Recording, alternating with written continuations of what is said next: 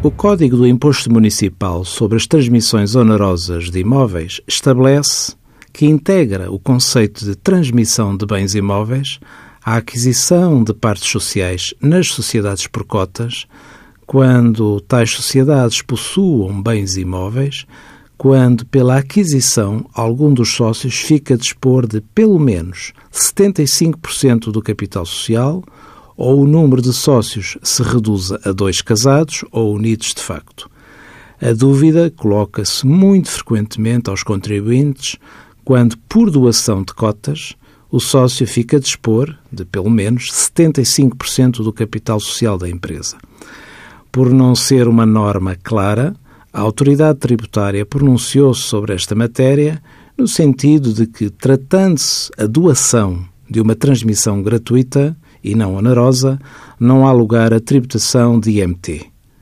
Nesta situação, há uma sujeição a imposto selo, podendo ainda beneficiar de isenção se o beneficiário for um ascendente ou um descendente. Envie as suas dúvidas para conselhofiscal.tsf.occ.pt.